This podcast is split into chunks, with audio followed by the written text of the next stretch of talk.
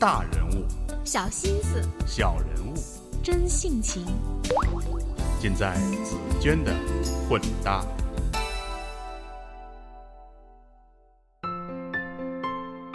不要说出理想，永远不要知道命运的底牌，不然你会没意思。所以你到九十岁的时候，你还可以恋爱，还可以重新创业，因为你不知道底牌。谁知道呢？也许是一个莫大的惊喜。我是紫娟，各位好。以上这段话是由知名媒体人石树思说出的。在上期节目《石树思一直搭错车，却一直没被落下的人》中，老师直言不讳地分享了他这些年在不同媒介间自由穿梭，成为全媒体人的制胜法宝，以及他如何练就张弛有度、幽默风趣的评论能力。听友启示说，这样的访谈很有意义。那么本期节目，我会带大家认识一个在公众视线中不多见的文艺范儿的老师，听他讲述如何在不同环境中都能活得有声有色，成为有意思的人。故事还得从石树思的成长经历说起。我在学校是学霸，呃，哟，学习太好了，会背会英语，还是吧？会英语单词，嗯，还会唐诗宋词。还会很复杂的一些数学运算，不是我我爸逼着我。自称为学霸的石树思，六十年代末出生在河南一个化工之家。从小就很调皮好动的他，时常将家里的钟表、收音机等物件拆卸下来重装。为了减少他对家庭财产的破坏，父亲强迫他通过背诵唐诗宋词、听英语广播来转移注意力。而他一旦因为贪玩耽误了学习，就会挨打。一一耽误广播，我回回去一看，我爹脸沉着，我就知道不妙。然后呢，然后他开始四下学嘛，找找找一样东西，我知道坏了。等他拿上那东西的时候，我就掉头就跑，拿扫帚一般。我现在对扫帚有有一定的恐惧。就我们家扫帚，我见了还有点哆嗦，因为小时候跟他最熟悉了，就是就是，然后抄起扫帚就追，反正我爹追不上我。但是他有练就一份神功来来实现这个心理的平衡。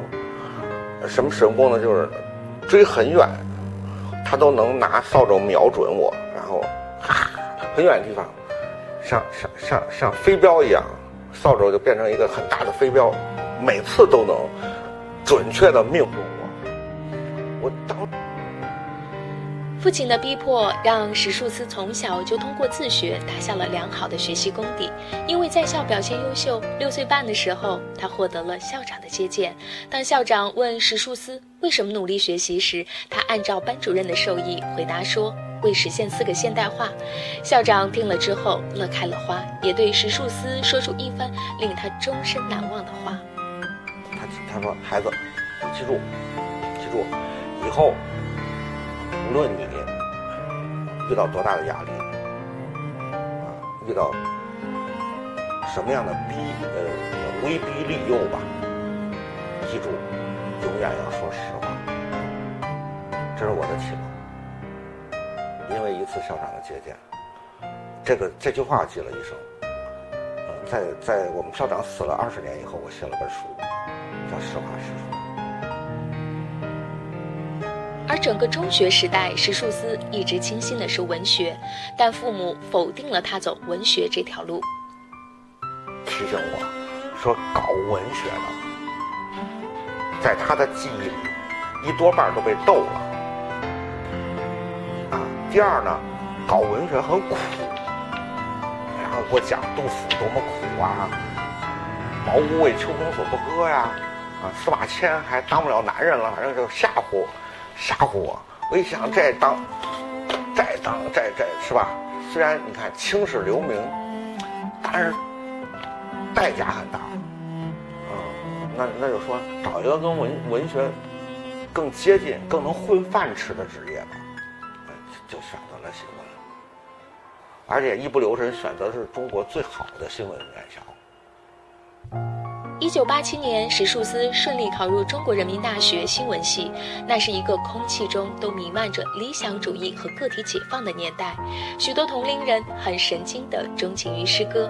他也没有将主要精力用在专业学习上，逃课看了从金庸到弗洛伊德的各种书，偶尔还会翻翻琼瑶的小说，是为了跟女同学找到共同语言。而一门采访实践课，算是解救了成绩很差的他。我大三的时候把中国那个很多大腕儿全给采访到了。当然那个时候大腕儿我们追星都是追什么《丑陋中国人》的作者白博洋老师啊，就这样的人。博洋八八年来北京四月份，我我和俩同学埋伏在北京饭店，埋伏的一天啊，终于给他逮着。我那本书还留着呢，就是，我印象记得叫《树丝小友》啊，博洋。在校期间获得两次省部级新闻奖，加上发表的二十万字作品，石树思得以顺利留在北京，进入财政部参与《中国财经报》的创办。而刚入职的他，工作内容很是清闲，主要负责分发读者来信。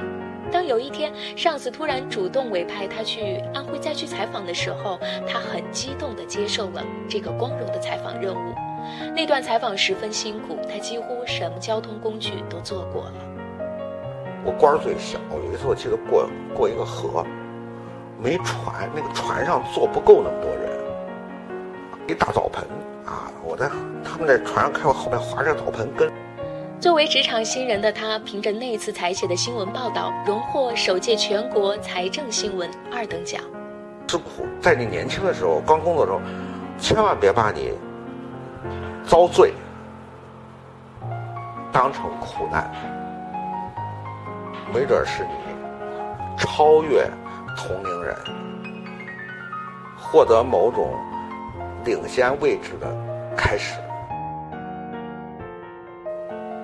在中国财经报工作三年之后，石树思跳槽至当时如日中天的专业媒体《工人日报》，这一待就是二十多年。期间，置身这家传统媒体的他，也凭着一颗总是喜新厌旧的执着之心。将自己打造成知名的全媒体人，但他也坦言，这一路走来也难免被名利诱惑。比如说，你有水平，你能说出新鲜的东西，啊，名利呼啸而至。特别，但没有了。他们抛弃你的速度，比他们蜂拥而至的速度还要快。要么你就不断的学习。不断的在红尘中满足这样的要求，这种要求叫欲壑难填。要么你就看淡一点，忍受一些寂寞。认清名利本质以后，史树思认为，与其刻意的讨好别人，不如坚持做好自己。也只有这样，才能走得更远。就像古代文人一样，做个有意思的人，就是那个自己的一部分。选择文人做例子吧，我觉得李白就是个蛮有意思的人。遗憾的是，他只有喝多了才有意思。调戏皇上的二奶，而且用那么美的语言，这叫高人。苏东坡就是个特别有意思的人。一生颠沛流离，神经那么大，心那么大，还能发明红烧肉。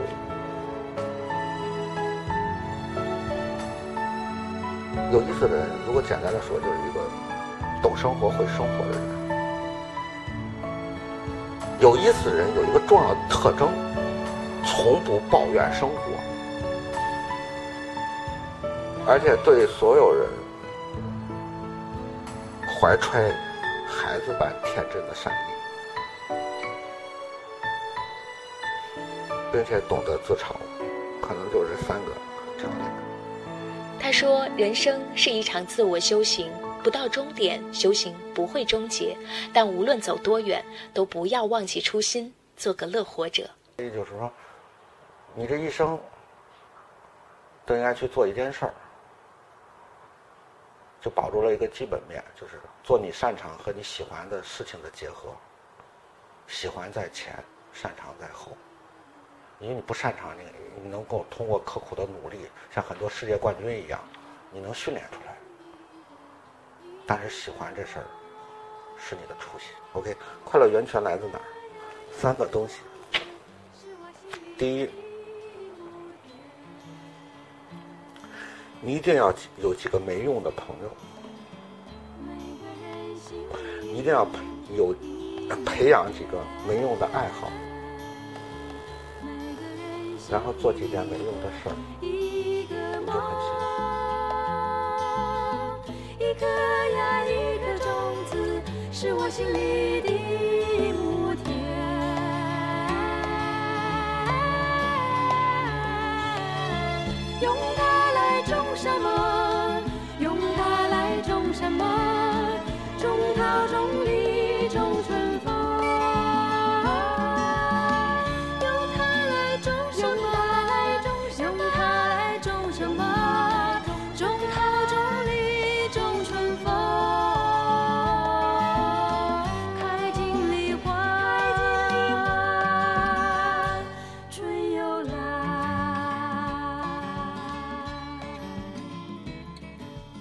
好吧，这期节目的故事分享就是这样。那我也特别让视书如命的石老师为大家推荐了几本启蒙类书籍，对他影响最大的几本书分别是亨德里克·威廉·房龙的《宽容》，茨威格的《人类群星闪耀时》以及《古文观止》。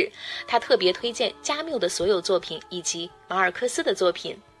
其他的推荐包括易卜生戏剧集、哈耶克所写的《通往奴役之路》，以及米兰昆德拉写的《韩少功》。翻译的《生活在别处，生命不能承受之轻》。那在此，我也特别推荐石树思的作品《一个社会的悲伤与勇气》。这本书传递了一种可能，在娱乐至死的年代，这么严肃的书还活着。这本书都是现实的大命题，跟所有人都有关系。希望它能成为大家思考的原点。好吧，这期节目的所有的内容分享就是这样。如果想要阅读这一期节目的详细内容，以及了解老师推荐的书单及推荐理由，还请关注我的微信公众账号“紫娟的混搭传播”。如果喜欢这期推送，还请记得转发到你的朋友圈。感谢收听，拜拜。青春的岁月，我们身不由己。指引着胸中燃烧的梦想，青春的岁月，放浪的生涯，就任这时光奔腾如流水，体会着狂野，体会孤独，体会着欢乐，爱恨离别，体会着狂野。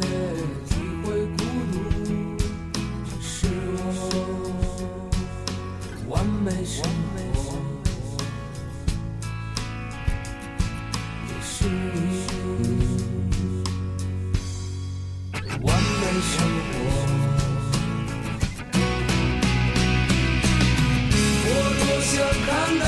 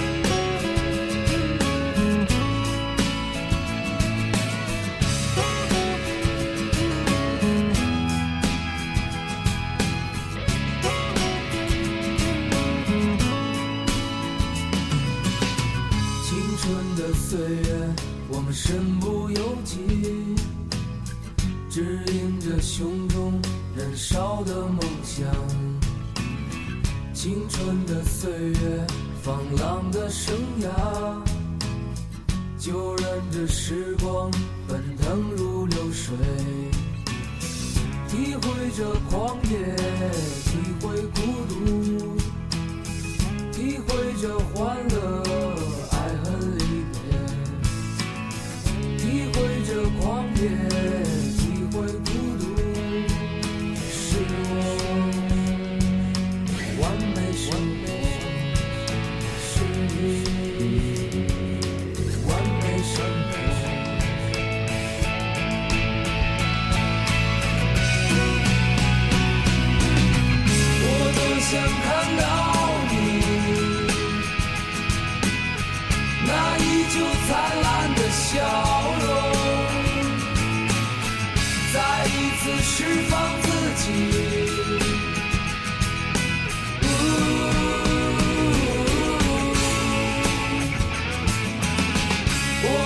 想看到你